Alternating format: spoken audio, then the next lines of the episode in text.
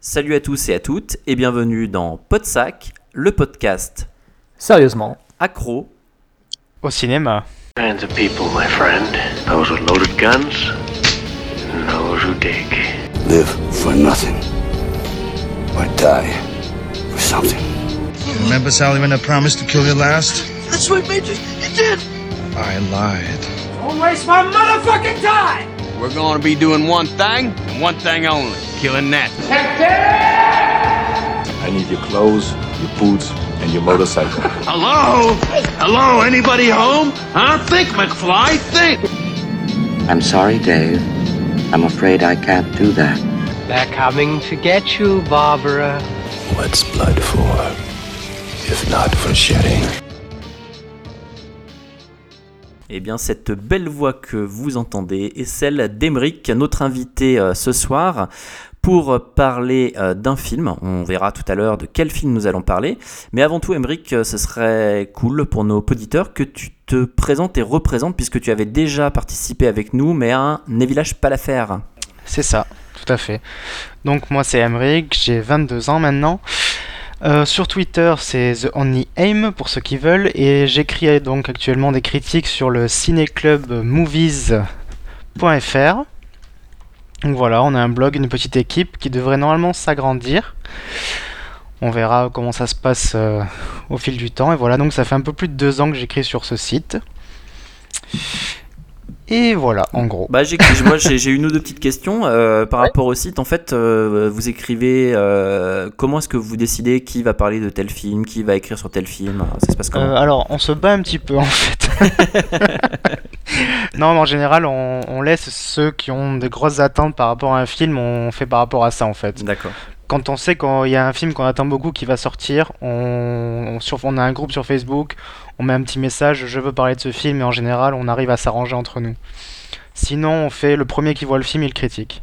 Voilà. D'accord. Et, euh, et donc, du coup, il y a, il y a des relectures après derrière? Ça se passe comment? C'est de façon collégiale ou vous euh, publiez directement chacun? Euh, non, bah en fait, euh, donc, sur le cinéma, sur l'autre blog, parce qu'il y a deux blogs, Mhm. Sur le Cinéma Club FR, je sais que euh, on se, euh, se relisent, ils nous demandent de- des relectures, etc.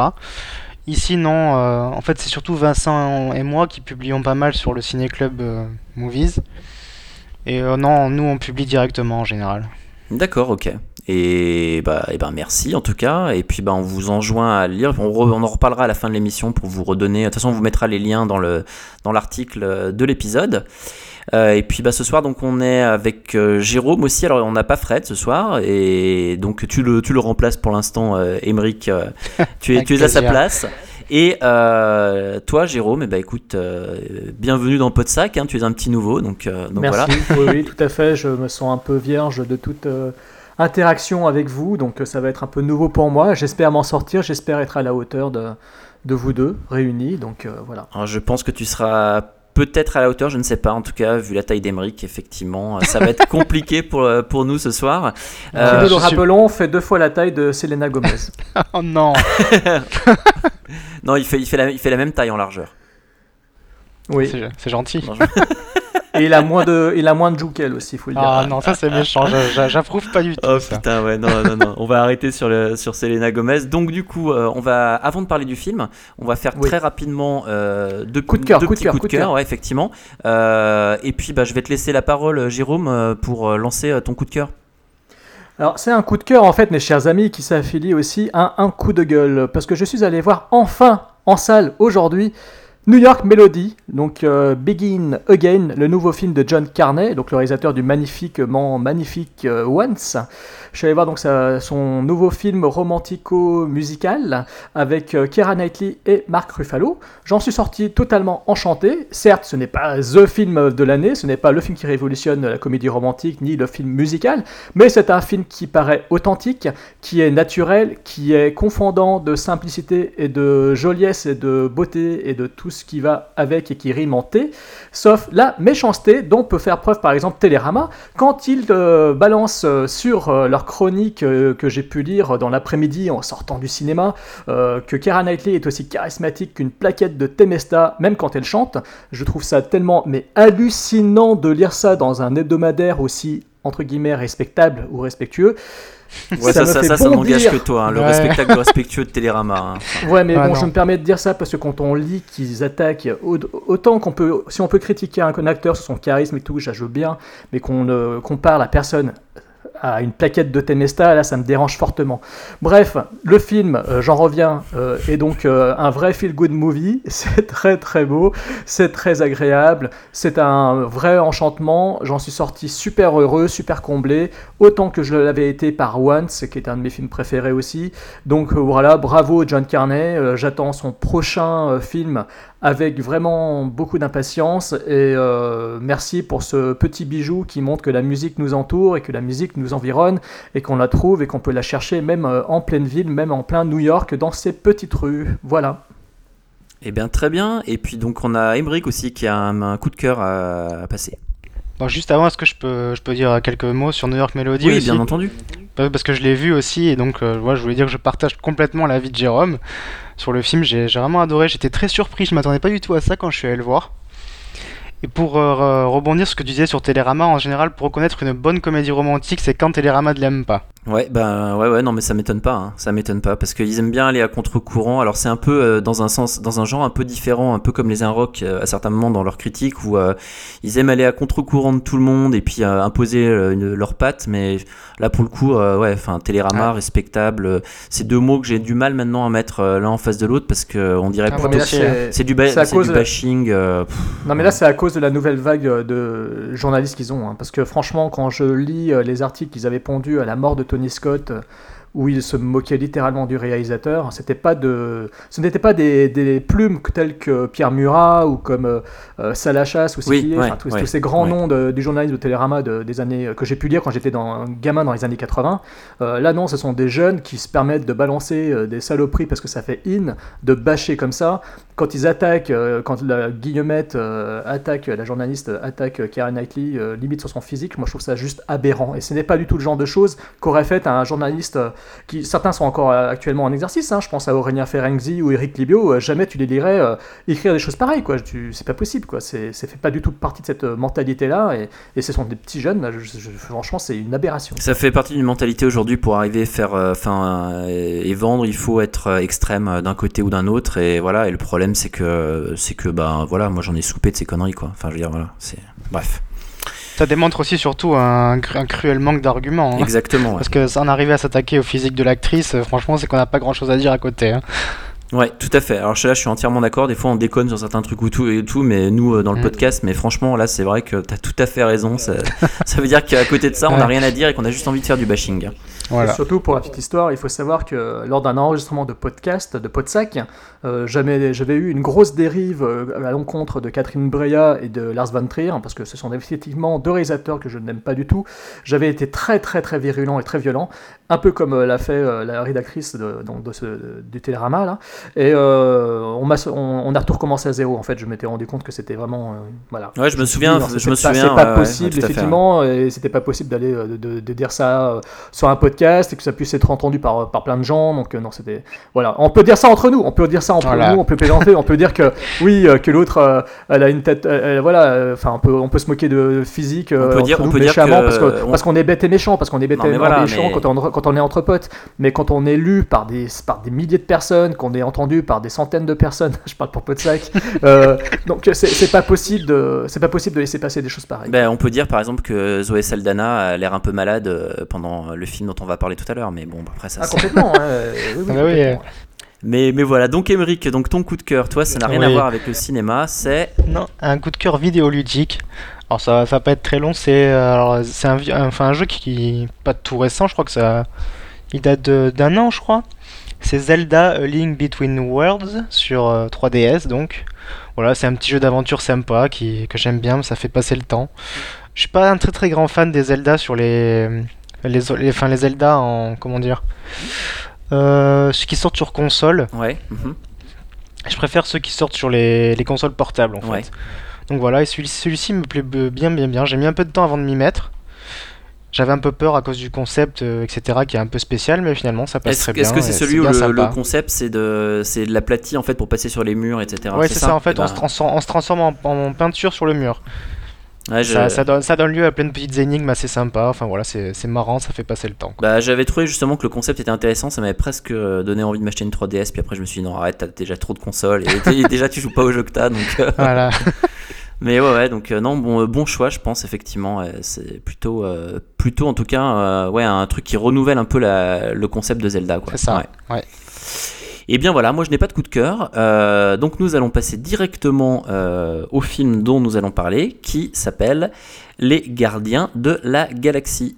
Voilà, donc euh, Les Gardiens de la Galaxie. Euh, avant toute chose, on va donner un peu euh, les attentes qu'on avait chacun en fait sur ce film. Si vraiment on l'attendait impatiemment, pas plus que ça, et c'est les craintes ou euh, envie qu'on avait par rapport à lui. Et puis après, Jérôme nous le pitchera avant qu'on rentre en fait dans le, dans le détail. Donc, Emmerich, toi, je suppose que tu ne l'attendais pas du tout. Voilà, c'est ça. J'y suis allé le voir à contre-coeur. euh, C'est même pour ça que je suis allé à Paris exprès pour le voir en avant-première. je je l'attendais pas du tout. euh. non, non, si. Donc forcément, je l'attendais beaucoup vu que je suis un grand fan de- des films Marvel, enfin ou même des films de super-héros en général. Je crois que je pourrais regarder que de ça s'il y avait que de ça. Mais d'un côté, j'étais un peu sceptique parce que en fait, voilà, j'adore les films de super-héros, mais je lis pas de comics.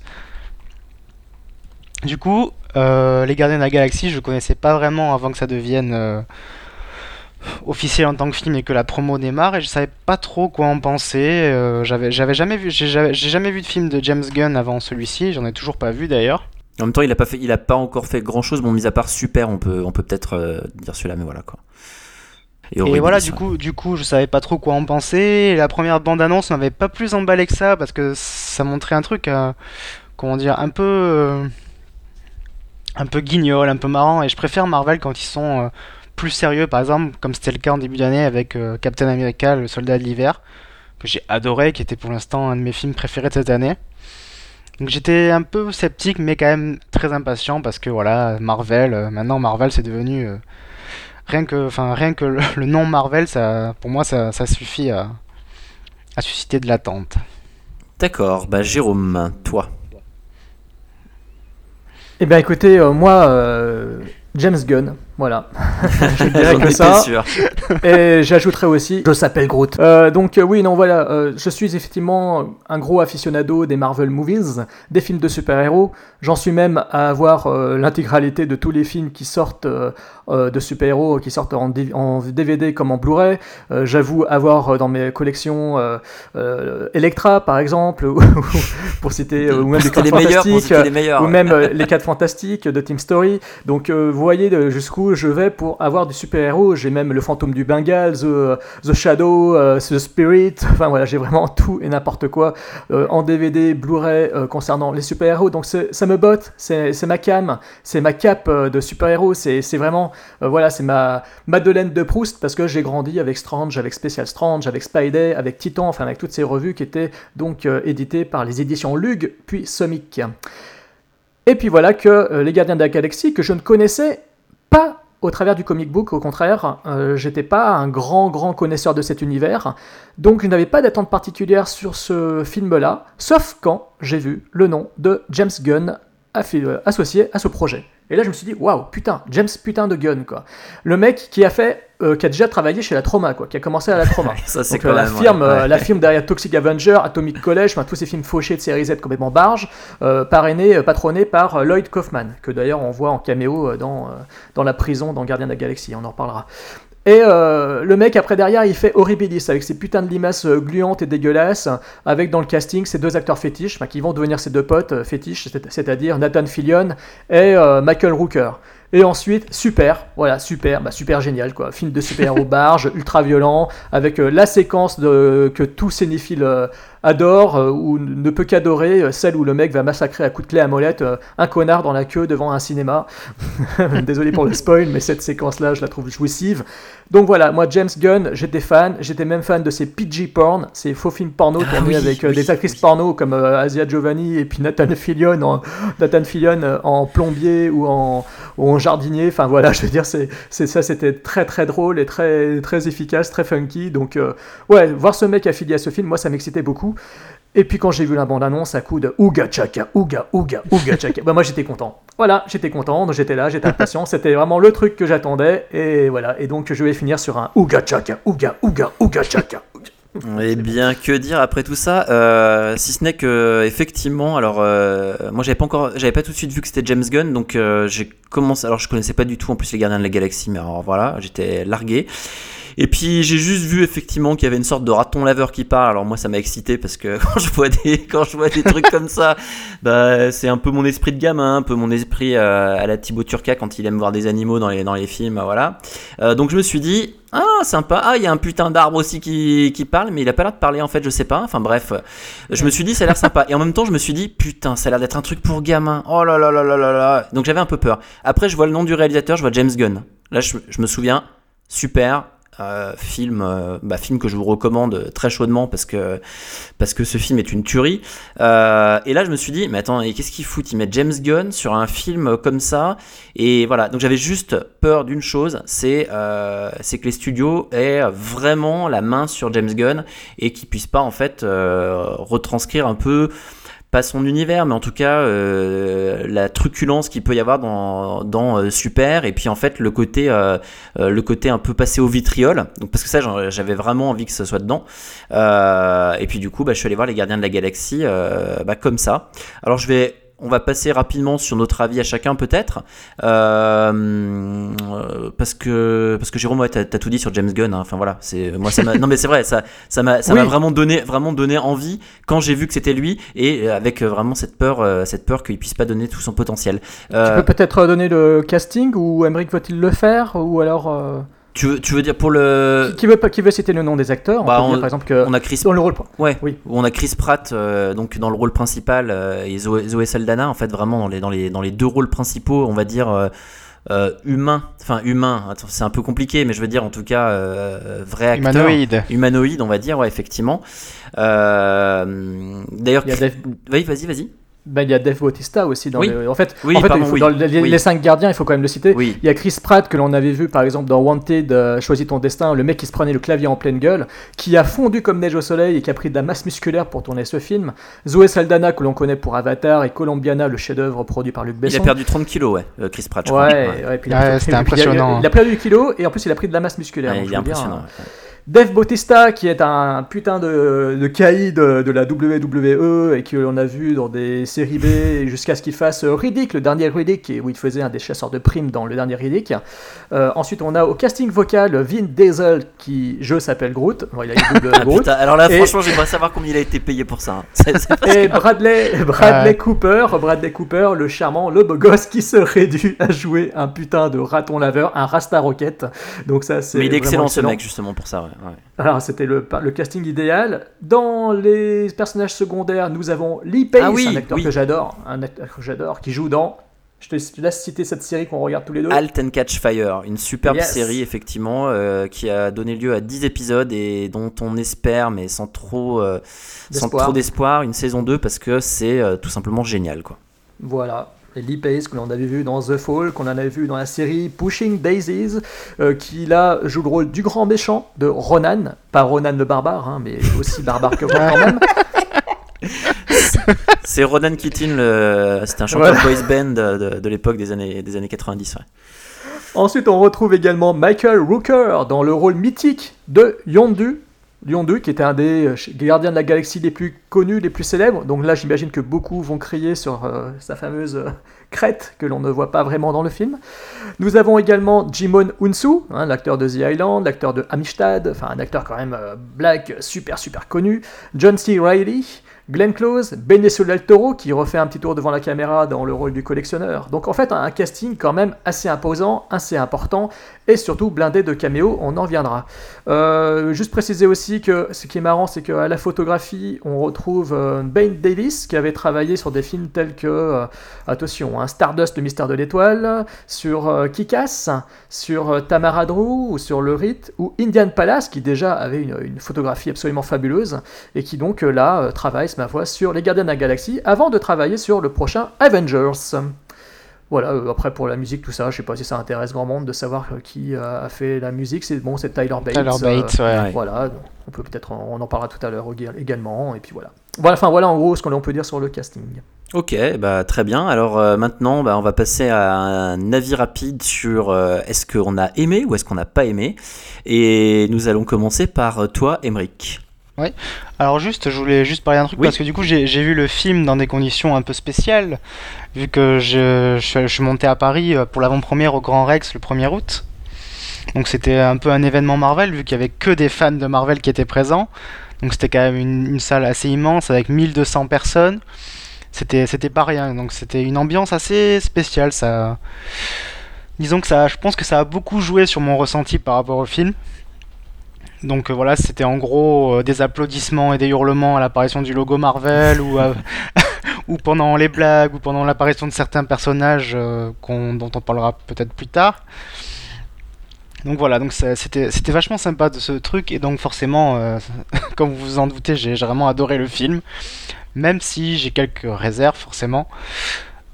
Mais globalement, ouais, c'est fun, c'est complètement décomplexé, ça se prend jamais au sérieux, euh, mais pas une seule seconde. c'est du fun, du fun, et ça fonctionne euh, du début à la fin, et c'est pour ça que je pense qu'on se souviendra de ce film euh, parmi les films de Marvel Studios en tout cas. D'accord. Bon, bah je vais, je prendre la parole, puis je te laisserai la parole, Jérôme, après. Donc, euh, pour essayer de faire un, contrepoids par rapport à, donc ce film que tu as beaucoup aimé, et ben moi, pour ma part, euh, j'ai adoré ce film. hein. Donc voilà.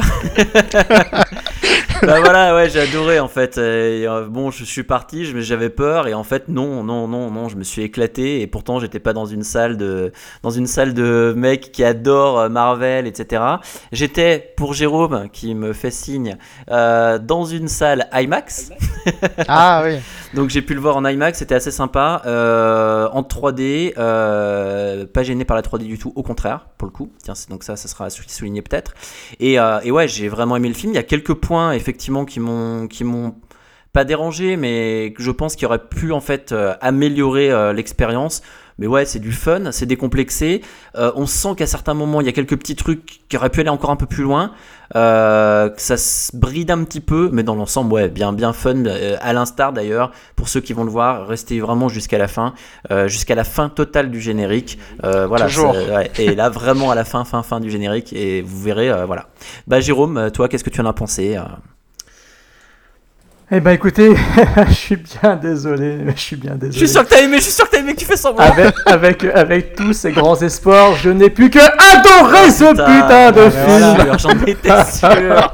non mais comment, comment, comment, comment euh, j'a- J'arrive pas à concevoir que l'on puisse ne pas aimer ce film. Ah, je suis Euh, d'accord. Je suis désolé, c'est c'est juste parfait. On n'a pas un blockbuster devant nous qui fait 3 heures, on n'a pas un blockbuster qui dépasse même les 2 heures, enfin il dépasse limite peut-être de 1 minute ou 2 les 2 heures. Deux heures Et c'est purement, voilà, et c'est purement jouissif, c'est efficace, c'est concis, c'est précis, ça reste en même temps. euh, effectivement, il y a de l'humour, mais ça se prend quand même au sérieux. c'est- C'est-à-dire qu'il y a de véritables enjeux, il y a de vrais personnages, donc la construction narrative est parfaite, tout se construit parfaitement, c'est génialissime. Ce film, c'est peut-être pour moi, pour- enfin en tout cas là, il vient de, déno- il vient de détrôner le numéro 1 de cette année. Donc pour moi, ce film, il est juste jouissif, Euh, c'est attends, juste attends, attends, génial. c'était quoi le numéro 1 de cette année pour toi?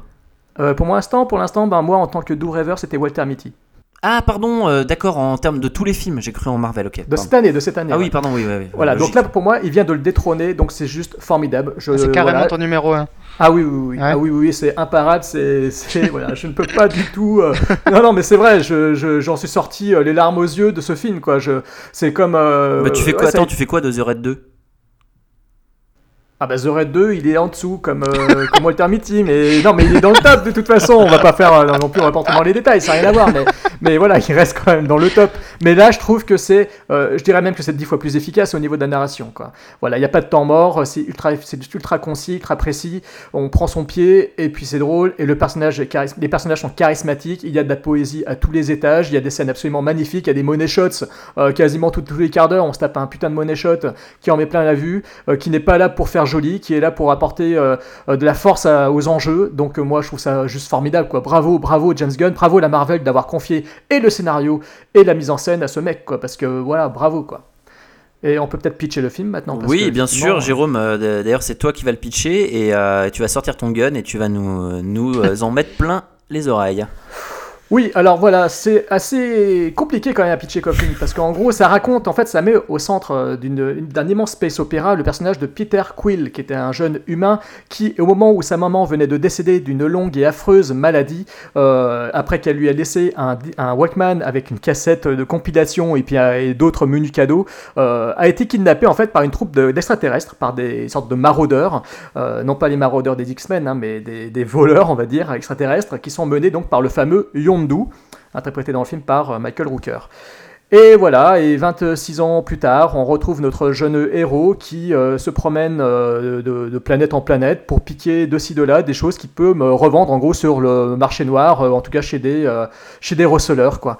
Et voilà Tipa qui se met d'un coup à chercher quelque chose que apparemment beaucoup d'autres personnes voudraient, c'est-à-dire une sorte de orbe maléfique qui contiendrait une des, bah, une des, qu'on appelle ça, des gemmes de. Les pierres de l'infini. Voilà, pierre de l'infini. Voilà, une, comment on appelle ça exactement? C'est, enfin, ça dépend. En tout cas, c'est une gemme colorée qui continue dans un orbe. C'est les On pierres d'infinité. Voilà, Ah oui, des- des pierres d'infinité Bon, euh, pareil. qui, ont déjà été vues. Alors, il faut savoir qu'il y en a plusieurs, il y en a six. Voilà, je m'en suis un peu documenté quand même avant de, avant de faire le podcast.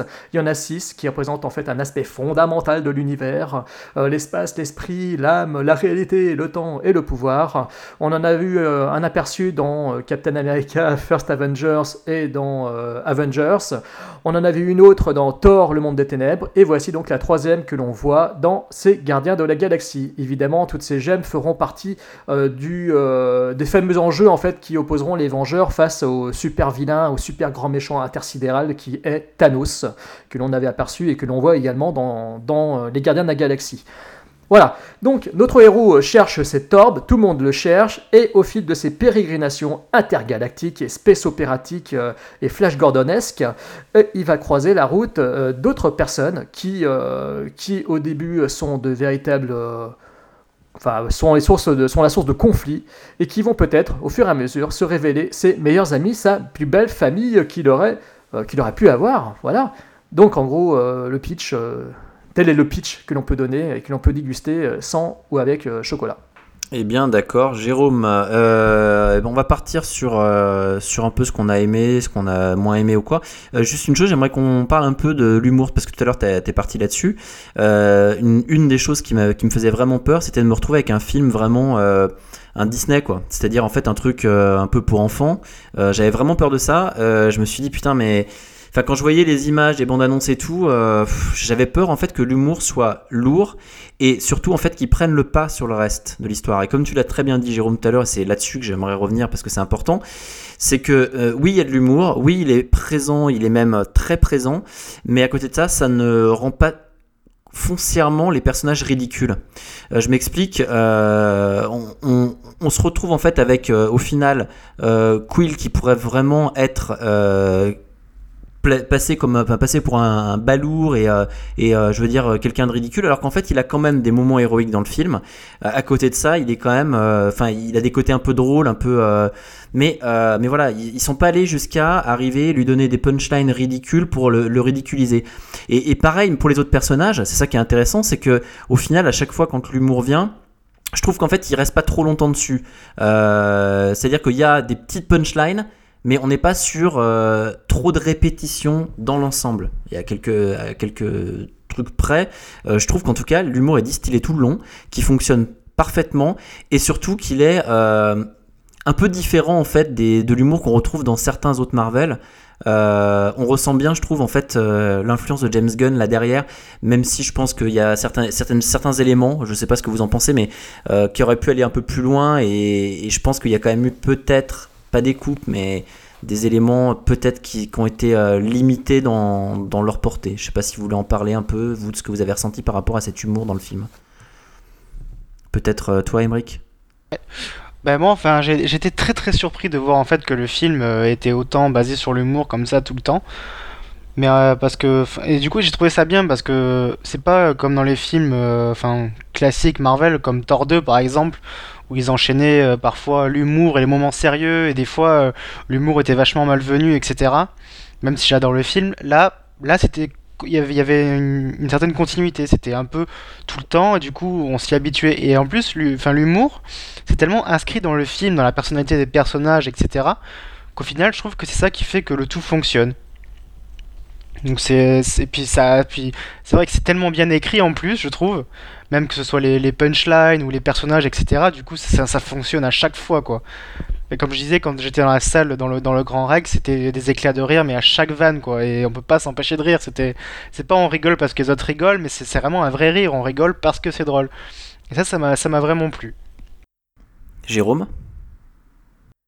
Ben, tout comme vous, effectivement, oui, l'humour fonctionne à plein, c'est de l'humour à jet continu, ce n'est pas de l'humour au détriment de la narration ni des personnages, on n'est pas là pour se moquer, c'est euh, l'humour en fait, en plus, est propre à chaque personnage, c'est-à-dire qu'on a le séducteur euh, qui se la pète et qui des fois fait preuve d'une grande fragilité, euh, donc ça c'est le personnage de Peter Quinn, parce que franchement, Star-Lord dans le film il est juste mais monstrueux, quoi, il est génialissime ce personnage, c'est vraiment, euh, c'est un Han Solo croisé avec, euh, avec Flash Gordon, bon j'exagère pour le Flash Gordon, c'était pour. Ouais, ouais. Mais c'est- franchement, dans l'univers Space Opera, euh, pour moi, ce personnage, il est proche de Han Solo. Je suis désolé pour Ouais. les Star Wars euh, au fil. euh, bon, voilà, pour moi, je le mets au même niveau. Quoi. Il est juste, il a le même charisme, euh, le, même humour. euh, Enfin, il est juste euh, formidable. En plus, l'acteur est exceptionnel dans le rôle. Moi, j'ai vraiment adoré le personnage. Et ensuite, tous les autres personnages ont leur, euh, ont leur humour qui se décline de la même façon. On a ce personnage de, de, de Groot qui est euh, euh, ultra touchant, ultra beau, qui est la, qui est la source d'ailleurs de, des scènes des plus, bah, quelques-unes des plus belles du film, quoi, qui font limite Ouais. chialer. Quoi. Ah bah moi je peux te le dire très franchement, il y a eu une scène qui ouais, j'étais à deux doigts de chialer franchement. euh, bien pourtant, sûr. pourtant, Ah ouais. pourtant je suis voilà, c'est ouais, c'est une belle scène ouais. ouais. Et c'est une scène magnifique, et c'est- ce sont des idées magnifiques, comme le Groot Funky. euh.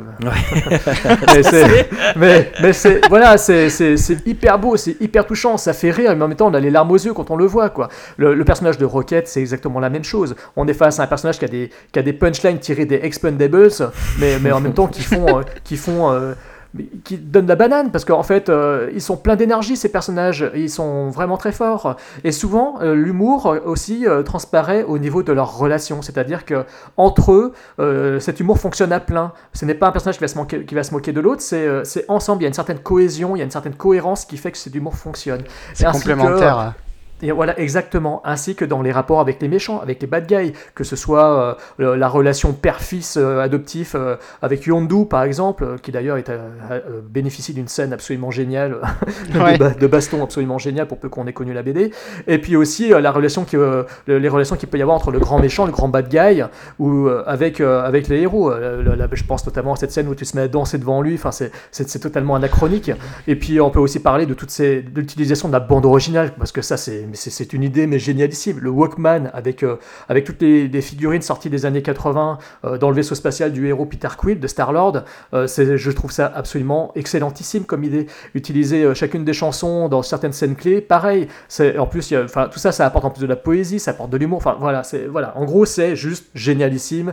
Euh, James Gunn est un champion, c'est un pro de la punchline, de la tagline, de tout ce que vous voulez, de, la, de cet humour qui est vraiment bien dosé, bien, bien employé et qui n'est pas abétissant. On n'est pas là pour se moquer, on n'est pas là pour euh, prendre le, Marvel fan euh, comme un, pour un con, pour un geek. Là, ça ne se moque pas, ça reste quand même sérieux, il y a de vrais enjeux, mais il y a cet humour qui est absolument génial et qui est très très fin et, qui, va, euh, qui est franc du collier. Ouais, donc du coup, comme vous l'avez dit tous les deux, et pour, pour résumer, c'est vrai qu'en fait, au moins, ce qui est bien, c'est que l'humour ne tue pas les scènes. Et ça, c'est important parce que c'est souvent le cas, en fait, dans, dans certains films. C'est-à-dire qu'on arrive, on a une scène, et d'un coup, on a un truc humoristique qui est. On sait pas d'où il vient. Finalement, il fait pas forcément rire, ou il arrache un peu le rire, mais en même temps, il casse en fait le- l'ampleur de la scène qu'il y a eu avant ou qu'il va y avoir après. Euh, alors que là, en fait, au final, c'est vraiment, comme tu l'as dit, Jérôme, les personnages qui apportent ça, et donc du coup, au service d'une histoire. Donc euh, d'ailleurs l'histoire, parlons-en. Euh, Qu'est-ce que vous avez pensé vous de, on va dire du scénario et de la, de la narration en elle-même? En fait dans le film Est-ce que c'est quelque chose que vous retrouvez, enfin pour vous qui est très positif, positif, un peu en, euh, je sais pas, enfin euh, Jérôme, non peut-être euh, peut-être Émeric, qu'est-ce que tu as pensé un Ouais. peu de la, la narration et de du scénario? Et ben en fait moi justement le scénario ça fait partie de mes réserves sur le film en fait. Parce que enfin voilà c'est très très classique en fait je trouve. Et j'ai trouvé moi justement contrairement à Jérôme que ça manquait un peu d'ampleur et d'enjeu du scénario. Mais après euh, c'est surtout parce que j'ai j'ai beaucoup l'univers Marvel en fait en tête Et normalement, avec la bombe qu'ils ont lâchée avec euh, Captain America, le, le soldat de l'hiver, qui remettait en cause tout l'univers, là, les Gardiens de la Galaxie, en fait, on revient à une origin story. Et ça, enfin, c'est ça qui m'a un peu dérouté, c'est juste la présentation de l'équipe. Et en fait, c'est ça, en fait, le scénario, j'ai l'impression que c'est un peu un prétexte juste pour présenter l'équipe. Et euh, c'est ça qui m'a un petit peu déçu, on va dire, quoi. En fait, ouais, tu. Alors, je vais, juste rebondir là-dessus. Moi, c'est un peu ce que j'ai cru à un moment parce qu'en fait j'ai vu qu'effectivement euh, on était bien dans une euh, dans une exposition et présentation de l'équipe mais en fait j'ai trouvé que il avait été habile par rapport à ça pourquoi? Parce qu'en fait il nous lance en fait dans, dans la quête de Queen de, de départ qu'on connaît pas cette quête-là nous amène en fait à nous présenter des personnages et, et, ensuite en fait les personnages qu'on nous présente repartent dans, dans, une quête et, finalement se fédèrent autour de ça. Et justement, je trouve que le scénario, euh, bon, euh, n'est pas des plus originales. Par contre, la narration et la façon en fait dont s'enchaîne euh, tout ça, bah, je trouve que c'est vraiment excellent. C'est-à-dire que oui, ça c'est très bien fait. En fait, y y a, en plus il y, y a très peu de très très peu de temps mort. Et, euh, le, fait, fait, le fait est que ça fait moi pour moi très très longtemps que j'ai pas vu un on va dire un, un, space opéra qui me parce qu'on peut appeler ça un space opéra quand même euh, qui me qui vraiment me, me botte parce que parce que voilà je suis pas fan du genre. Et ben là pour le coup ben moi j'aime quoi. J'aime vraiment quoi non, mais je pense que le meilleur exemple pour le pour euh, oui pour euh, parler de ça de la narration, c'est le fait de la constitution de l'équipe en fait, c'est que James Gunn en un film, il a réussi à nous présenter toute l'équipe alors que par exemple pour Avengers, il avait fallu plein de films avant. Ça, c'est ça qui m'a qui m'a vachement surpris et que j'ai beaucoup apprécié dans ce film-là, quoi. C'est que comme ça, en, en, à peine un film, hop, l'équipe elle est là, elle est soudée, et on est attaché à elle et ça fonctionne. Ouais, et puis à aucun moment j'ai eu l'impression, c'est bizarre parce que souvent c'est le genre de truc qui m'énerve. J'ai pas eu l'impression en fait même que ça a été euh, trop rapide, que d'un coup ils sont tous. Pourquoi? Parce qu'en fait on a les explications qui arrivent pile en, phase avec le truc. C'est pourquoi elle, elle reste, pourquoi lui. Enfin, donc au final, ouais, moi je trouve que ouais, c'est assez réussi. Jérôme, tu, tu voulais dire quelque chose là-dessus? Oui, bah en fait, euh, ce que vient de dire euh, justement, j'y pensais, c'est-à-dire que pour les Vengeurs, il a fallu faire euh, moult films pour arriver à un film qui les rassemble. Ici, euh, James Gunn se contente que d'un seul pour arriver à nous faire connaître et apprécier des personnages très rapidement. Euh, pas besoin d'exposition, pas besoin de, de, origins pour nous faire apprécier ces personnages. On est tout de suite avec eux. Euh, ce sont des personnages qui se construisent au fil du film, qui apprennent à se détester et ensuite à s'aimer et à s'apprécier et à vivre ensemble, à cohabiter, un peu comme une sorte de grosse colocation d'une auberge espagnole à la clapiche.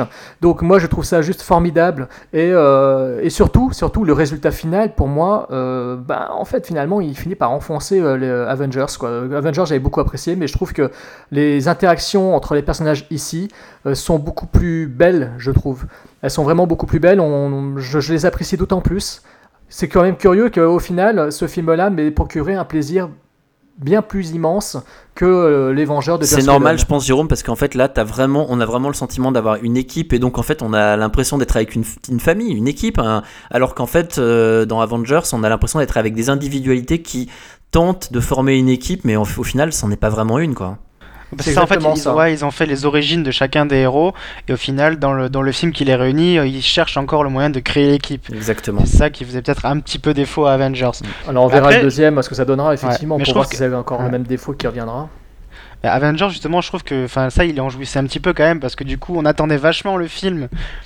Du coup, vu qu'il faisait que le teaser dans les films précédents, et du coup, enfin, voilà, c'était un peu le gros boom final Avengers. C'est Enfin, moi, c'est pour ça que je l'adore ce film. Mais, ah, mais moi, moi, j'aime beaucoup. Mais là, c'est marrant en fait que là, il arrive en fait en un film à, imposer quelque chose qui, au départ, euh, que moi je connaissais en plus pas, qui euh, n'était pas forcément une équipe que j'avais forcément envie de suivre.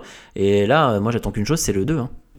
Ah oui. Totalement, totalement. Et en plus, tout ça grâce à une histoire qui se suit quand même avec plaisir, avec un enjeu quand même qui somme toute assez simple. Hein. Tout le monde court après un MacGuffin, encore une fois. Après, euh, ici, c'est, euh, l'orbe. Euh, d'un côté, de l'autre côté, c'était le Tesseract. les Transformers, ils courent après un cube cosmique. Enfin, voilà, en, gros, on court après un objet, mais on arrive à construire quelque chose derrière avec de, de, de vrais enjeux. Encore une fois, c'est vraiment le terme que je vais employer tout le long de ce podcast. Mais on sent vraiment l'implication des personnages dans cette aventure, que ce soit du côté des héros que du côté euh, des bad guys.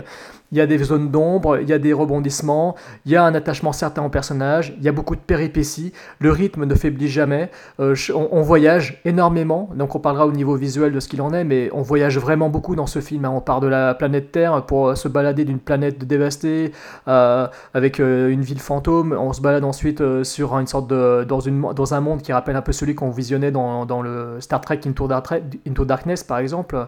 Enfin, on se promène vraiment partout. Donc, ce qui fait que le film n'ennuie jamais le spectateur. Pour moi, c'est vraiment euh, le film divertissant, c'est le blockbuster euh, le plus parfait de cette année, puisque justement la narration fait qu'on l'ait tenu en haleine, que le public est en liesse, parce que là où j'étais, et pourtant euh, ce n'était pas des Marvel fans a priori, mais le public, la salle, elle était en liesse devant le film. Les gens, ils étaient morts de rire du début à la fin, tout le monde s'éclatait, les filles comme les femmes, comme les hommes. C'était vraiment confondant de, de, joie ce film. C'était vraiment une sorte de rassemblement. Les Vengeurs, ils étaient même pas sur l'écran, euh, c'était rassemblement dans la, dans la salle. Quoi. Donc euh, voilà, en gros, euh, une narration, moi, je, que je trouve dans ce film vraiment mais, mais précise, bien millimétrée, avec des enjeux qui se construisent pour arriver à un final assez dantesque, qui certes, certes, là c'est peut-être le petit défaut, mais Vraiment, je dis ça pour dire un truc négatif parce que j'ai vu que vous en avez sorti. Euh, voilà, on finit effectivement sur une, une, toute une longue séquence qui rappelle évidemment euh, euh, le final de Star Trek Into Darkness, de Captain America 2. euh, sauf, que, sauf que là, il y a quand même plusieurs enjeux qui se déroulent à plusieurs endroits différents. Il y a plusieurs choses qui se déroulent dans les airs que sur autant, de- autant dans les airs que sur Terre. Donc ça rappelle un peu le final de Fast and Furious 6 avec l'avion où des gens, se Génial. battaient, des gens se battaient sur la route, ils se battaient dans l'avion, ils se battaient sur l'aile de l'avion, ils se battaient un peu partout. Euh, là, c'est un peu pareil aussi. Euh, donc euh, voilà, ouais, certes, j'ai lu de ci de là qu'effectivement, c'était encore un final qui rappelait beaucoup de choses déjà, vues dans les derniers blockbusters, mais fuck off quoi. Moi, je, je m'en fiche parce qu'en fait, j'ai pris mon pied quand même et peu importe, peu importe ce petit défaut que je relève, c'est vraiment, vraiment que dalle face au plaisir infi- infini, infini. Voilà, le gant de l'infini de mon plaisir et c'est affiché sur l'écran. Il y, a, quand- il y a quand même un tacle qui est fait à ce genre de justement de, de finale dans les films de super-héros avec le grand méchant qui fait son discours là et euh, c'est par exemple quand euh, bah, à la fin avant l'affrontement final où on pense que le méchant va attaquer et que d'un coup il y a Chris Pratt qui se met à danser euh, Ah oui, oui, et oui. que y a, ouais, enfin voilà. Ça j'ai trouvé ça formidable quoi. C'est ça, ça décrédibilise complètement le méchant en fait et j'ai trouvé ça euh, j'ai trouvé ça assez osé et ça fonctionnait ça m'a bien plu. Ouais, alors d'autant plus qu'en fait, euh, il- quand il a commencé à le faire, je me suis dit, what the fuck Enfin, j'ai été, je suis resté un peu interdit pendant quelques secondes en me disant, euh, non, mais là, il peut pas faire ça. Et en fait, je me suis surpris, c'est ça. je me suis surpris à sourire et à me dire, Ouais. mais attends, mais en fait, c'est énorme. Et voilà, et c'est étonnant parce que ça aurait pu ne pas passer et finalement, euh, ouais, ça passe, Oui, ça passe ça. très bien, en fait. Parce que c'est crédible. Non mais je veux Voilà, dire, c'est vrai, ça. en fait, Non, tu oui. le truc est complètement absurde. Parce que Ça aurait duré quelques secondes. toi. Un mauvais réalisateur, un mauvais, un mauvais scénariste aurait fait la scène allez, 30, euh, 10 secondes. Quoi. Ça, aurait dire, ça, ça aurait été un truc, tu te serais dit, ouais, mais qu'est-ce que ça vient foutre là? Alors que là, au contraire, il ah insiste. ça dure ouais Voilà, ça dure, ça insiste, justement parce qu'il y a quand même une montée qui est en train de se faire, une sorte de grosse tension, et il y a ce personnage qui fait un truc complètement absurde, qui décontenance totalement le bad guy devant lui. Et mais ça, je trouve euh, l'initiative absolument géniale. Voilà. Et le, pi- et le pire, c'est que c'est pas vain en plus, quoi. C'est pas juste là pour dire euh, on va faire ça parce que c'est marrant, ça sert vraiment à quelque chose en plus.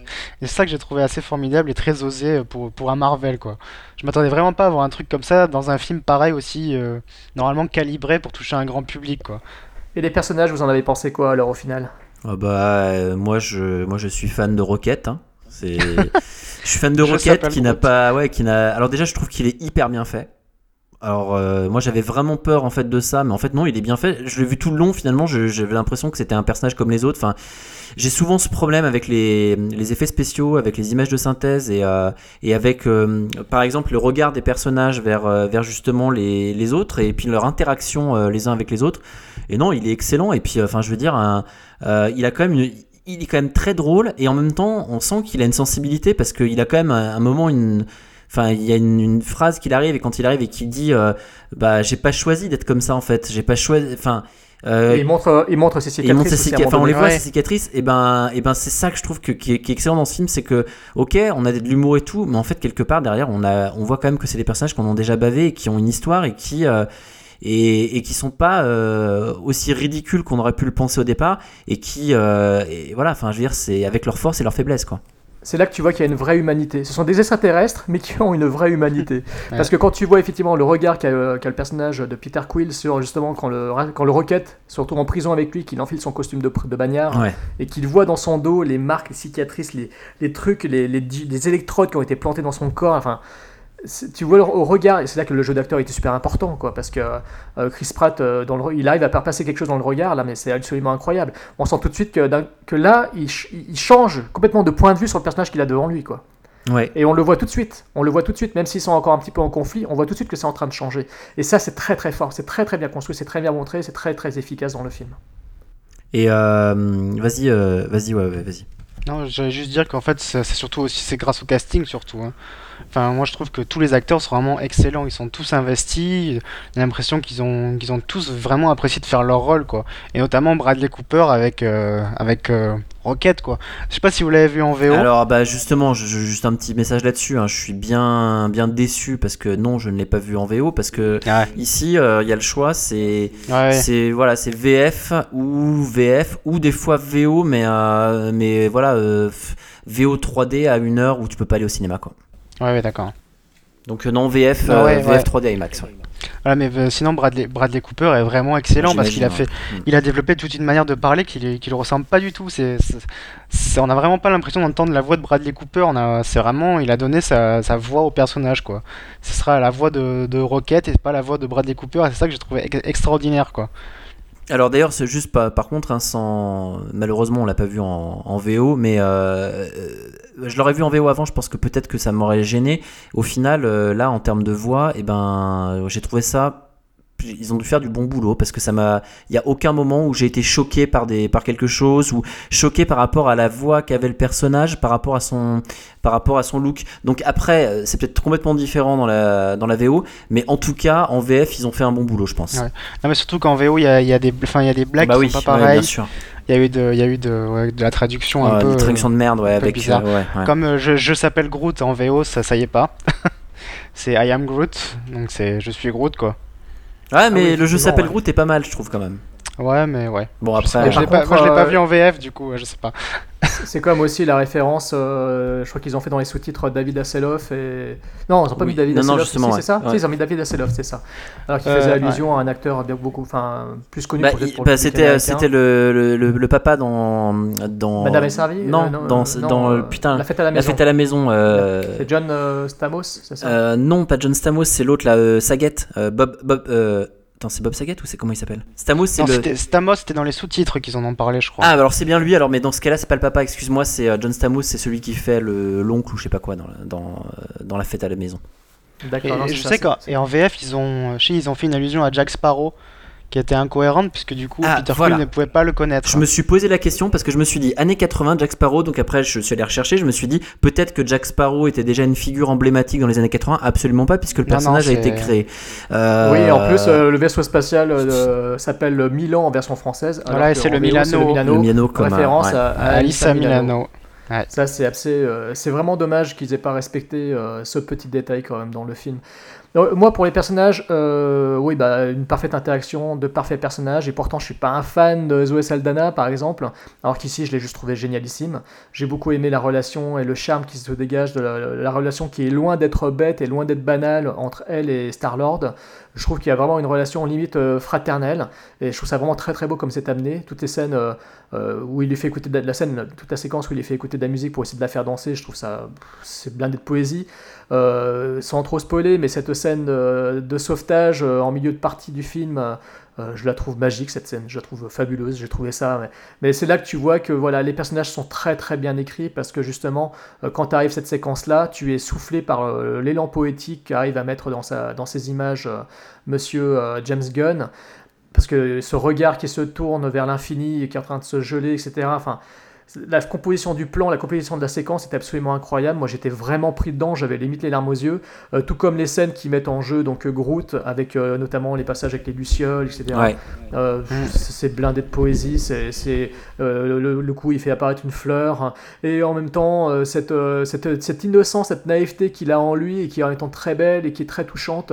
Euh, fait que tout est absolument génial avec ce personnage. Le personnage de Drax, pareil. Ju- juste attends, Jérôme, je, je te, je te coupe juste deux secondes. Juste le truc de la fleur, il y a un truc qui m'a gêné. C'est il, donc il donne la fleur à la gamine. Ça, je trouve ça très beau. Enfin, le, le, le truc est très beau. Et après, euh, la caméra s'attarde trop longtemps sur la gamine à regarder sa fleur comme une conne. C'est juste ça. C'est voilà. Mais voilà. Ouais, ça m'a pas gêné. Mais, non, non, mais ça. je veux dire, je sais que certains vont dire ah ouais, euh, alors que l'idée de départ et le, truc de départ est très beau et voilà, c'est un des rares petits défauts que je peux trouver.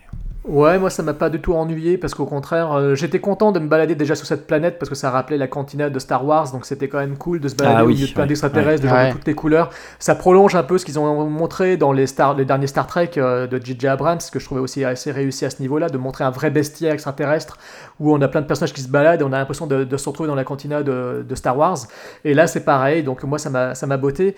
Euh, ensuite, Rocket, bah, comme toi Tony, c'est clair qu'il est absolument génial, touchant et en même temps euh, tête de, de séquence complètement folle et complètement euh, euh, vitaminé et c'est vraiment un personnage qui est excitant de bout en bout alors que voilà c'est un doublage euh, euh, doublage Bradley Cooper enfin, c'est une créature im- animée en image de synthèse donc c'est quand même assez fort d'avoir réussi à rendre ce personnage humain, enfin enfin humain, mais je me suis compris, c'est-à-dire lui donner de l'humanité alors que c'est un personnage complètement factice quelque part quoi.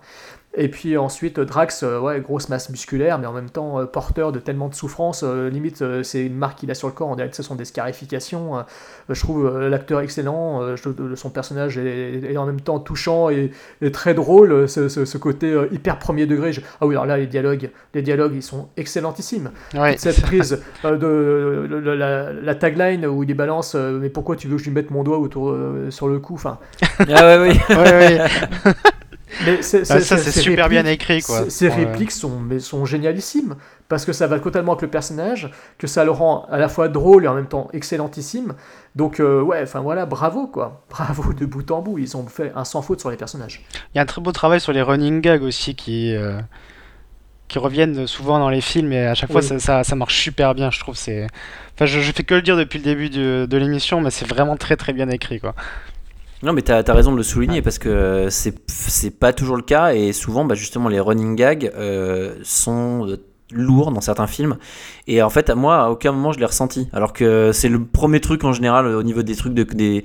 Les running gags, moi, en général, ça me saoule au bout de 3-4 fois. Enfin, je me dis, ah, c'est bon, faut arrêter. Là, ils sont distillés. Donc, en fait, euh, du coup, ils redonnent juste un peu d'importance. Ils rebraquent la caméra sur un personnage à un moment.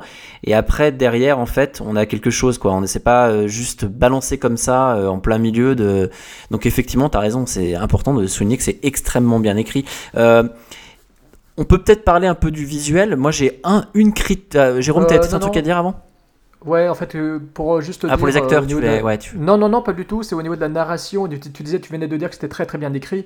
Euh, je pense également, a priori, pour les fans, les aficionados de Marvel, le film contient énormément, énormément, énormément de clins d'œil, de références au Marvelverse, que ce soit les comic books, que ce soit les films qui ont été faits avant, parce qu'il y a beaucoup de clins d'œil. Il y a même des clins d'œil perso à la propre filmo de James Gunn, puisqu'on voit les. Et c'est surtout dans toute la partie qui se déroule chez le collectionneur, hein, dans, la, dans, la, fameuse tête euh, de, de Céleste euh, de l'espace, là où il se balade dans l'antre du collectionneur, où on a plein de, plein de clins d'œil à, plein de personnages, à plein de créatures que l'on a vues dans les films précédents de Marvel. hein, voilà, donc euh, il y a beaucoup de, beaucoup de choses, beaucoup d'éléments, beaucoup de points de détail où euh, le, le fan, l'aficionado, ne peut que rester rivé à l'écran, se repasser plus tard la scène en Blu-ray ou en DVD pour essayer de retrouver toutes les petites euh, allusions qui lui feront grandement plaisir.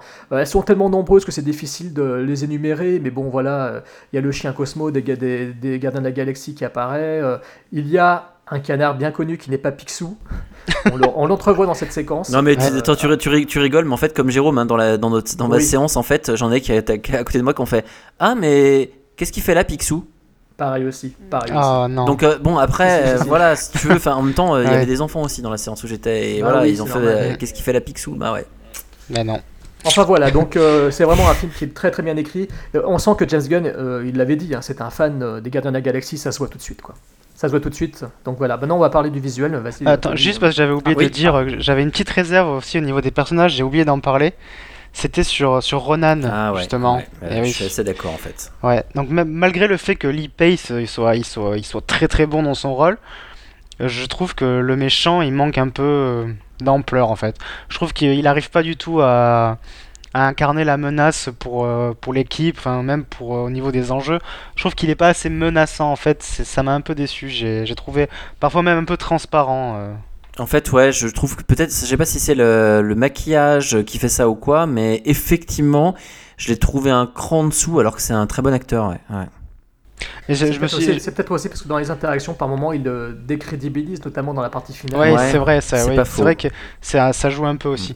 Et je me demandais aussi si c'était pas aussi euh, dû à l'apparition de Thanos euh, en milieu de film, quoi, qui est Ah, le grand, ouais. grand à méchant, euh, le grand, Moi, grand cru méchant, la, plus que- grosse menace qui plane sur l'univers Ah. Marvel depuis le début. Et après, il y a Ronan qui est quand même un peu en dessous. euh, Moi, j'ai cru que Thanos allait être justement le bad guy du film. En fait. Ouais, Et mais ça m'a surpris de voir que finalement, euh, bah non, c'est Ronan qui va être le bad guy. Moi, moi aussi, j'ai été surpris euh, à ce niveau-là. Euh, donc, euh, comme vous, euh, oui, une petite légère déception euh, sur ce personnage, effectivement. Comme euh, son acolyte, euh, la sœur donc, de Gamora, euh, Nebula, euh, qui, pareil aussi, a beaucoup de charisme, mais qui n'est pas utilisé outre. En dehors de ses prouesses euh, physiques, on va dire, elle n'est pas utilisée Ouais. au-delà de ça, et c'est dommage. Je pense que, voilà, je pense que là, c'est. C'est des petits défauts qui seront certainement corrigés dans les séquelles euh, suivantes. Quoi. Ouais, donc du coup, euh, on disait sur le visuel, moi j'ai donc une seule critique à faire sur le film en général, c'est la cité de Xandar que je trouve, mais moi personnellement je la trouve moche. C'est-à-dire que j'ai l'impression de, de voir. euh, alors c'est très coloré, tout ce qu'on veut, mais tout le film est coloré. J'adore les vaisseaux, les vaisseaux qui sont colorés avec du bleu, du rouge et tout. Je, les trouve superbes, ils sont magnifiques. Ça faisait longtemps qu'on n'avait pas vu des, des vaisseaux qui étaient autre chose que des trucs avec des couleurs fades, mais pourtant avec des couleurs un peu punchy, mais qui, qui passent bien. Mais à la cité de Xandar, je sais pas, j'ai l'impression de voir en fait une sorte de tableau. Donc il y a un côté un peu fresque, un peu euh, ce qu'on veut, mais ça faisait un peu artificiel. Et enfin, moi j'ai trouvé que ça, ça faisait artificiel et j'ai pas du tout aimé ça. Après, le reste du visuel du film, non seulement je le trouve réussi, mais en plus les scènes d'action sont relativement lisibles dans l'ensemble. Donc euh, ça, c'est un truc euh, qu'on peut noter et qui est important. Et la 3D en plus de ça est bonne. C'est c'est ah, c'est rare, c'est rare pour le souligner. Ouais, Elle est bonne très, parce bon, qu'elle la est, 3D. elle, elle m'a jamais fatigué les yeux et en plus de ça, euh, elle donne de la profondeur et elle ne gêne aucune scène d'action. Parce que souvent, euh, c'est le problème, c'est les scènes d'action, quoi. Voilà ce que je peux dire moi en général sur euh, là-dessus. Vous avez peut-être des trucs à dire, vous.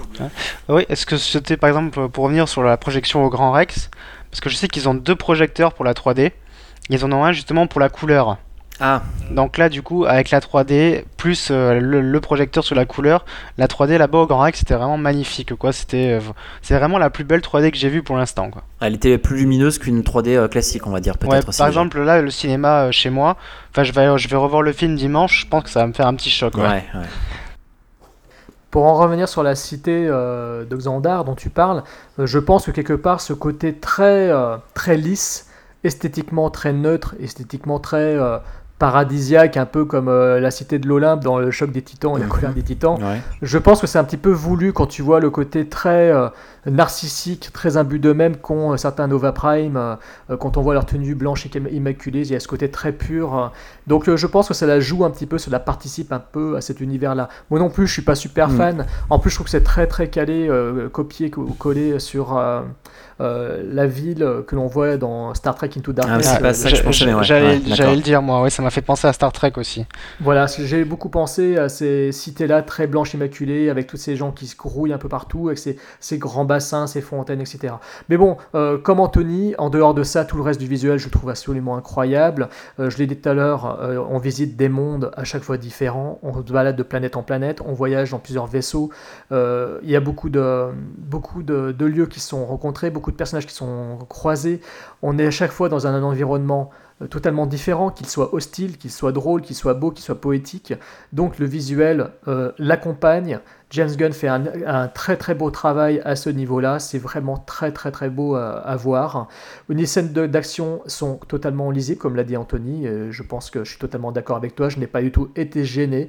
Euh, je trouve que c'est vraiment euh, à la fois excitant et à la fois emballant et grisant de voir ces scènes d'action. Surtout qu'elles sont nombreuses, qu'elles sont généreuses, que ce n'est jamais chiant, que l'on n'a pas besoin d'attendre une exposition de 3 heures pour voir ça. Bref, tout ça rassemblé dans un film de 2 heures 3 minutes c'est juste formidable. Donc oui, effectivement, le visuel, James Gunn a assuré le boulot, il a vraiment fait plus qu'assurer, il a vraiment fait plus qu'être un, un yes man. Peut-être que la Marvel lui a tenu les rênes, peut-être qu'ils l'ont un petit peu empêché de partir dans ses délires trash au gore comme il l'a pu le faire par le passé. On n'a pas de référence Q trash, on n'a pas de référence cradingue comme dans Horribilis, qui peut être son film le plus outrancier, ou Super avec sa scène de, de safe sex, limite glow qui crade entre Ellen Ah Page et l'acteur dont j'ai oublié le nom, Rain. Oh, bref, j'ai oublié son, son, nom. Euh, donc voilà, on n'a pas ce côté un peu cradingue. Oui, alors c'est cool, il a, fait, il a invité plein de potes sur le tournage. On connaît effectivement dans la prison euh, Lloyd Kaufman. Rain Wilson, euh, pardon. Voilà, Rain Wilson, ouais, c'est l'acteur de, de, Super, merci. Mm. Je crois que c'était Rain, tu vois, mais j'avais ouais. oublié le nom. Ouais. donc voilà, donc on a Lloyd Kaufman, le patron de la trauma, qui fait une apparition. Sur le coup, je me suis dit, putain, il y a Mel Brooks. Je me suis dit, non, ça peut pas être Mel Brooks. Après, je me suis dit, mais non, c'est Lloyd Kaufman. J'étais content de voir Lloyd Kaufman, c'était marrant.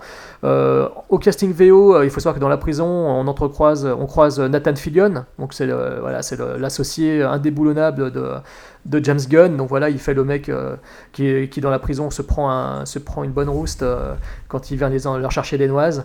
Bref, voilà, donc on visite beaucoup d'endroits, beaucoup de lieux. C'est parfaitement réussi, parfaitement adapté à la folie créatrice et visionnaire de James Gunn. Bravo James Gunn, encore une fois. D'ailleurs, James Gunn, il fait, un, il fait un caméo dans le film aussi. Mais apparemment, oui, oui, on peut pas, mais apparemment, on le voit pas. Enfin, non, parce qu'il est, en bizarre, fait, il, est, ouais. il a un Ouais. costume de. C'est un des. euh, merde. C'est un des gardes de, un des méchants. non, Voilà, un des gardes de méchants, tout à fait, ouais. Ouais. Mais il y a beaucoup de, en fait, beaucoup de- d'acteurs de sa famille, enfin de sa famille entre guillemets. C'est Nephil qui, qui vient jouer dans ce film. Il, il fait revenir souvent ses acteurs et effectivement c'est encore le cas euh, là aussi quoi. Donc. hein. Oui. Non non, euh, est-ce que vous avez encore quelque chose à dire sur euh, Ouais. Ah oui, Vas-y, vas-y, vas-y, vas-y, Émeric. Euh, bah ouais, bah alors c'est vrai que, pour moi, pour l'instant, c'est le artistiquement parlant, c'est pour moi le, le meilleur Marvel studio ou même, non, j'irais même jusqu'à dire que le meilleur Marvel tout court. Euh, c'est pour moi artistiquement le plus réussi et le, le plus riche en tout cas. Enfin, je trouve que c'est quand même euh, c'est quand même hyper riche en décor. Il y a des plans euh, qui sont complètement vertigineux quoi. Des fois, c'est vraiment mais c'est beau, mais on a envie de faire pause et de contempler le, le truc sur le grand écran euh, tellement c'est beau et puis c'est hyper coloré. euh, Enfin, souvent on a l'impression que ça, ça sort dire- directement des, d'un comics quoi carrément. Enfin moi là, eu cette on, sent, imp- on sent vraiment l'amour Ouais. euh, du, réalisateur Ah oui, c'est ça, pour ça, hein, pour cet univers. hein. Ouais, c'est ça, c'est clair que c'était vraiment euh, un très très bon choix de le prendre à lui parce qu'il a vraiment euh, rendu hommage euh, le plus possible aux matériaux de base quoi et ça, ça se ressent vachement, c'est c'est assez incroyable. C'est moi qui adore les films très colorés comme ça euh, avec les couleurs flashy, fluo, les, éclairages au néon et tout ça. euh, là j'ai j'ai- j'ai été servi, j'étais j'étais complètement ravi quoi. C'était c'était pour l'instant cette année, je crois que c'est le plus beau spectacle que j'ai vu pour les yeux quoi. C'est c'est assez ahurissant. jamais de mauvais goût en plus, alors que c'est très coloré. Ouais, ouais, t'as ouais, raison, c'est étonnant ça. dans le, on ne tombe pas dans l'écœurement euh, visuel. On n'est pas, c'est- ce n'est pas fait euh, pour euh, pour en mettre plein la vue. Je trouve, c'est fait vraiment avec intelligence. Il y a vraiment une une gestion totale, une maîtrise totale de son produit et on sent que le mec, euh, que James Gunn a vraiment euh, euh, tout bien traité du, de A jusqu'à Z. On sent vraiment qu'il y a un vrai auteur derrière et on sent que c'est, loin d'être un, metteur en scène anodin et je pense que là ils tiennent vraiment quelqu'un de, très très bon, comme peut l'être aussi en son genre Matthew Vaughn ou un Zack Snyder, même si j'ai pas aimé Man of Steel, mais voilà, ce sont des gars qui, savent tenir leur rêne et on sent qu'ils ont un- qu'ils ont vraiment une patte quoi. Et ici James Gunn, bon pour moi, c'est, c'est le meilleur du lot quoi. qui connaissent leur, euh, les matériaux de base aussi. Ça, c'est. Oui, oui. Bah peut-être moi, je, Ouais, moi c'est vrai que je les connais pas, mais il paraît que ouais. Vas-y, ouais. Non, que je dis comme euh, euh, ouais, Jérôme parlait de, de Zack Snyder. Oui. Pour moi, c'est lui qui a fait les meilleures adaptations jusqu'à présent. Enfin, Moi je Watchmen. déteste, euh, je déteste pour ma part Man of Steel, mais vraiment. Ouais, Par mais contre après, je- Watchmen, oui. Match- Watchmen, c'est c'est assez extraordinaire comme adaptation, quoi. Pour avoir lu la BD avant le film, j'ai été complètement. J'étais soufflé par le, par le film, quoi, tellement il était. euh, Enfin bon, c'est un de mes films cultes, Watchmen. mais- Mais donc voilà, c'est un film qui, a priori, a fait un très très beau démarrage. Euh, je crois même que la suite est déjà d'ores et déjà euh, envisagée, hein, puisqu'à la fin du générique, je pense que vous avez dû voir, euh, les, les Guardians of la Galaxy reviendront. Donc ça va être les Expendables de la Marvel, je pense. Euh, J'espère qu'ils ne déclineront pas le film en plusieurs spin-offs. Je pense que c'est pas utile. Je pense qu'il faut se contenter de faire uniquement du Gardien de la Galaxie. Et j'espère que ce sera toujours James Gunn qui sera au règne euh, de- de- du gant de l'infini, euh, des gemmes du pouvoir. euh, Ça, de- ça a été, ces ça a été- films. ça a été confirmé, hein, il, va, il va faire le 2. Ouais, ouais, c'est confirmé. Oui, oui, ça Ouais. je savais, c'était confirmé, mais je veux dire pour les séquelles, jusqu'à mon avis, euh, Ouais. ils vont pas s'arrêter à deux films. Enfin, je pense pas quand même. Là, c'est là, parce que- euh, ouais. vu le plaisir qu'a le public devant ce film, vu les retours ultra positifs, hein. J'aurais de- du mal à croire qu'ils s'arrêtent à deux épisodes. Moi, Et ils vont, ils oui, vont pas les vas-y. introduire avec les, A- les Avengers? J'avais entendu ça, qu'ils allaient Moi, je serais un petit euh, peu gêné. Je serais un petit peu gêné de les voir avec les Avengers, alors, même euh, si effectivement Thanos est un ennemi commun. Ça m'ennuierait un petit peu parce que. Bah ça, pour moi, ça a aucun. Enfin, je, je verrais pas l'intérêt. Ce serait pour voir quoi Deux équipes et puis après qu'ils soient dans le. Enfin, non, non, non, non. Là, je... des Non, uns sur Terre et les c'était autres dans pour, euh, l'espace. C'était pour Avengers 3 justement pour euh, contre Thanos. Je crois qu'il y avait certaines personnes qui parlaient justement de voir les gardiens introduits dans Avengers 3 pour Ouais, euh, bah, combattre Thanos. Bon, il y en a bien, il y en a bien dans ce podcast qui ont Parce dit qu'ils qu'il faut- allaient, euh, qu'ils allaient faire intervenir euh, dans un prochain film de la Marvel, euh, Batman, Superman et. D'ailleurs, il y avait même des rumeurs qui disaient que ça, ça pourrait être James Gunn qui réaliserait Avengers 3. Ah bon? Parce que, enfin, après, c'est à prendre avec des pincettes, hein, mais je crois que je crois que Joss Whedon veut lâcher l'affaire pour Avengers 3. Ouais, mais alors, enfin. Sinon, pour en sais revenir si, au je sais film, pas s'il aura assez. Enfin, si on lui donnera quand même euh, les- pleins pouvoirs pour, pour faire ça. hein. Ça, ça peut être sais problématique. Ouais. Oui, vas-y, Jérôme, pardon. pour en revenir au film, est-ce que la musique, vous, vous a transcendé? Est-ce que euh, cette euh, utilisation de la bande originale, qui est déjà de Tyler Bates, est assez emballante? Est-ce que également le- les morceaux, les chansons euh, du Walkman de notre ami euh, euh, Star-Lord vous ont bien excité et foutu la banane? Moi, j'ai adoré. Et puis bon, c'est des références années 80. C'est enfin. C'est un truc que pour les vieux briscards comme nous euh, qui, qui nous parlent déjà, euh, et peut- peut-être pour les moins vieux briscards, hein, euh, je sais pas, je sais pas toi Emery, qu'est-ce que t'en as Ouais, pensé non, quoi ça, c'est- Enfin, moi, je connaissais bien sûr Hooked on a Feeling parce que je la connaissais de Reservoir Dogs, qui est un de mes films cultes aussi. Donc voilà, je connaissais là. Après, l'autre, le reste de la BO, je connaissais pas vraiment. C'est pas trop ma cam ce genre de musique, parce que c'est pas de mon époque, je vais dire, mais. euh, Enfin, moi, c'est plus la musique de Tyler Bates qui m'a emballé, notamment à un moment du film. C'est euh, le sauvetage de, de Gamora dans l'espace. Ouais. Je sais plus comment s'appelle la chanson. Ah, je- euh, je, je- ouais, je saurais plus te dire à ce moment-là, Ah bah effectivement. là, Il y a un effet de ralenti, un effet de. Ouais, c'est ça, Figé, c'est figé dans l'espace cette séquence. Ouais, mais j'ai plus, j'ai plus la, la musique en tête, hein, du coup. Ouais, c'est vrai que. Ouais. Mais cette séquence est absolument magnifique. Enfin, moi, je trouve que. waouh, c'est- Ouais. Et la musique, et la, partie mu- des- et la musique était superbe, quoi. J'étais. euh, ouais. Mais il n'y a pas, y a pas du David Bowie dedans? Si. Mais alors, euh, ça doit être. Je sais pas si c'est passé. Enfin là, mais alors, bon, après. euh, Non, je, je parlais de Tyler Bates, moi. Ah, oui, pardon, parler de la pardon, musique de la pardon. musique, Ouais, euh, c'était la musique du Tyler. Bates. Autant pour moi, autant pour moi. Il n'y a pas de chanson dans ta- ce passage-là, ouais, parce que, Ouais. euh, Ouais, c'était euh, la musique de Tyler Bates. Oui, je dis chanson, ça serait plutôt la composition que j'aurais dû dire. Mais ouais, c'était Tyler Bates dans ce passage-là. Et je, je- enfin, cette scène, je l'ai encore en en tête. euh, et c'est c'est une des scènes qui m'a qui m'a marqué complètement, quoi. Bah oui, parce qu'en fait, elle arrive. euh, Enfin, ça fait partie de Ah, ces ça y est, moments- c'est c'est Sacrifice, la chanson. Faudra Enfin, le- sur la YouTube. composition, ouais. Faudra l'écouter sur YouTube. Mais c'est vrai que ça fait partie de ces séquences-là absolument incroyables qui arrivent pourtant euh, euh, au milieu du film. Quoi. Je veux dire, il n'attend pas le, le- le grand final pour nous en mettre plein la vue. Il y a des séquences absolument belles et magnifiques bien avant et c'est absolument incroyable. On vous rappelle également que comme pour tout Marvel Movie, euh, depuis euh, fort longtemps, il y a une scène post-générique. Euh, donc euh, voilà, où vous verrez apparaître euh, euh, un personnage euh, assez culte euh, pour ceux qui ont vu le film des années 80 produit par George Lucas, avec, avec, une peluche euh, bien, bien, bien, triste- bien tristement célèbre. Il y a un Jeffrey Jones euh, très cabotin, et une Léa Thompson euh, charmante, et des rapports euh, entre femmes et animaux euh, assez zoophiles. Donc euh, voilà, ceux qui se rappellent du film des années 80, euh, ils sauront de quoi je parle. Donc voilà, ne loupez pas cette séquence post-générique. Ouais, et juste un truc euh, par rapport à la musique, tu disais ça, moi il y a un truc que je- qui m'a fait un peu halluciner, c'est euh, c'est quand même que à l'époque il n'y avait pas d'obsolescence programmée, hein, parce que quand on voit le, le Walkman Sony qui, qui a plus de 30 ans et qui cou- tourne encore hein, et qui marche Non, avec non, les mais bonnes vieilles c'est- cassettes, ça, bah voilà, hein, c'est. Non, non, mais là je pense qu'en fait ils ont dû, euh, tu t'en doutes, hein, ils ont dû mettre des, enfin, euh, voilà, une sorte de autre source d'énergie pour faire fonctionner son appareil. C'est obligé parce que sinon c'est pas crédible, évidemment que c'est pas crédible. pour Ah mais 26 attends, ans, euh, bah, pourquoi pas hein, les Walkman euh, Moi j'en ai retrouvé un vieux chez mes parents, il marchait toujours. hein. Mais bon Voilà, après, bizarre, parce qu'en fait on voit, que- on voit que carrément le personnage euh, C'est des piles, hein. abuse. c'est des piles. hein. Ouais, De toute façon c'était des piles sur les, le- les premiers Walkman Sony comme ça, c'était des piles et tu pouvais, ouais, les, tu pouvais les recharger éventuellement, donc euh, bon. Il faut quand même euh, reconnaître que quand on entend la première chanson de son. Walkman qui apparaît avec le titre en gros Les Gardiens de la Galaxie sur tous les Ouais, là, ça envoie du lourd quoi. ça Parce c'est clair que c'était c'est badass. Et d'un coup, t'as boum, Gardien de la Galaxie, le mec qui se met à danser, tu vois donc la panel, le, le décor, le paysage, cette grotte et tout. Enfin, waouh, là ça a de la gueule et tu te dis waouh, je suis devant un putain de film quoi. Dès les premières secondes, Ouais, quand tu vois ça, ça, tu te dis, ça, annonce le ton, ouais, carrément. Effectivement, ouais. Bon, bah du coup, on, on conclut peut-être? Mm. Et ben, moi je vous dis de surtout ne pas aller le voir. Non, je déconne. Alors essayez d'aller le voir en VO, hein, si possible. Oui, en VO, ouais, Après, euh, si vous le voyez en 3D, bah finalement pour une fois, tant mieux. Ou mais- en 4D, parce qu'il est en 4D aussi. hein, Ouais, il est en 4D, il doit être en D-Box, mais le problème c'est que bah, trouver de la 4D, bah, il n'y en a pas beaucoup, on l'avait déjà dit dans, dans 4 Transformers 4. Voilà. Donc il y a Nice, euh, Nice, Toulouse, Montpellier ou Caen. On le rappelle encore pour ceux qui ont la chance d'être par là-bas, que vous pouvez voir les Gardiens de la Galaxie en D-Box, parce que la D-Box, euh, ça déboîte. Euh, Tony euh, l'a vu en IMAX. Le- L'IMAX, euh, oui c'est vrai, pendant longtemps je faisais chez tout le monde en disant mais pourquoi on parle de ça? Parce qu'il n'y a que très peu de salles.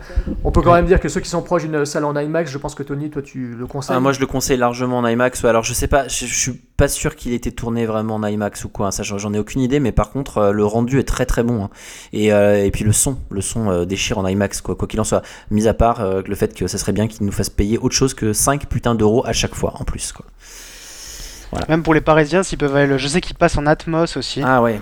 Ça, ça, ça peut être vraiment. Mais alors il mal. y a aucun cinéma qui passe en euh, en 4D donc euh, euh, IMAX et Atmos. Et Atmos, je crois pas. Mais hein. ouais, mais c'est- enfin voilà, et là Ah, tu payes peut-être, euh, 5 plus ah non. 5 plus 5, 15 euros de plus que la place de Bah, cinéma à 10 parce que- euros, ça fait 25. Ben si, parce que Tony, euh, à Toulouse, euh, ils ont le- la salle en IMAX. Est-ce qu'ils auraient pas mais ils ont que ce pas l'Atmos. Ils ont pas l'Atmos. Non, Ah. l'Atmos, c'est que il y en à a qu'une. Paris. Il y en a qu'une, elle est à Paris, je sais plus laquelle Non, il y, en a- c'est. il y en a, il y en a deux. Deux, ouais. Deux, ouais. Peut-être bibliothèque, non pas bibliothèque, ouais, je sais plus. Bref, il y en a deux en, Atmos, mais elles sont Ouais. pas. Euh, Il y en a peut-être une KIMAX. Eh ben, il faut souhaiter donc Euh, qui, multiplie, pas euh, qui multiplie ces salles, qui multiplie euh, le D-Box et l'IMAX et l'Atmos pour euh, essayer de rendre le cinéma encore plus vivant, encore plus beau. Parce que moi, pour ma projection, j'ai eu encore une fois la mauvaise surprise de voir que le projectionniste, bon, c'est pas une critique, mais voilà, il- nouvellement arrivé, il fait souvent l'erreur de ne pas projeter le film en plein sur l'écran. Oh Donc, comme, putain. Ah. comme pour Amazing Spider-Man 2, j'ai encore eu droit à un film projeté euh, au milieu de l'écran. C'est-à-dire qu'on voit carrément les bandes noires, on voit que l'image n'a pas été étirée sur tout l'écran en cinémascope. Et donc, Ah, euh, ouais, quand tu as du monde autour de toi, c'est un peu difficile de se dire bon, bah je vais attendre qu'il fasse l'effort de se rendre compte. Ah, il se rend pas compte. Et puis au bout d'un quart d'heure, tu dis tant pis, je vais pas me lever parce que tout le monde est dans le film. Mais ça te, ça m'a quand même gâché un peu le plaisir. Et pourtant, vous savez combien j'ai adoré ce film.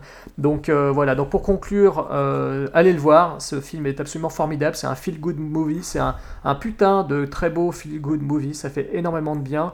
C'est un blockbuster, oui, mais c'est un blockbuster malin, racé, efficace, qui porte euh, l'empreinte de son metteur en scène, scénariste James Gunn, même si euh, sur, le scénario, il a été euh, associé avec, avec une dame qui se nomme Nicole Perlman, qui d'ailleurs, pour la petite info, elle sera également, elle est en train d'écrire le traitement pour Black, Black Widow, donc la future, euh, le futur chef-d'œuvre avec euh, Scarlett, donc euh, inspiré du spin-off des Avengers évidemment. Donc voilà, donc euh, allez le voir, ce film est absolument formidable, c'est génial, c'est euh, c'est du bonheur en pagaille, ça prend- on prend son pied et ça ne dure pas plus de 2 heures. Je tiens à le signaler, ça ne dure pas 2h30 ou 2h45. Et Émeric, un dernier mot peut-être? Euh, bah oui, alors complètement. euh, Je dirais juste que c'est le film le plus cool de l'année et que et que je s'appelle Groot. bah, Très bien. Ah, tu vas juste nous... Ouga tchaka tchaka, tu, ouga, tu ouga vas juste nous rappeler où on peut te retrouver, Émeric, et puis on va conclure. Du coup, enfin, on Ouais, va alors je, vous pouvez m'en trouver sur le cinéclubmovies.fr. Très bien. Eh bien, merci à vous deux. Et puis, Et ben merci à vous pour l'invitation. Et puis à très bientôt à tous, nos- à tous les auditeurs. Ciao. Ça nous a fait plaisir, Salut. au revoir. Salut. I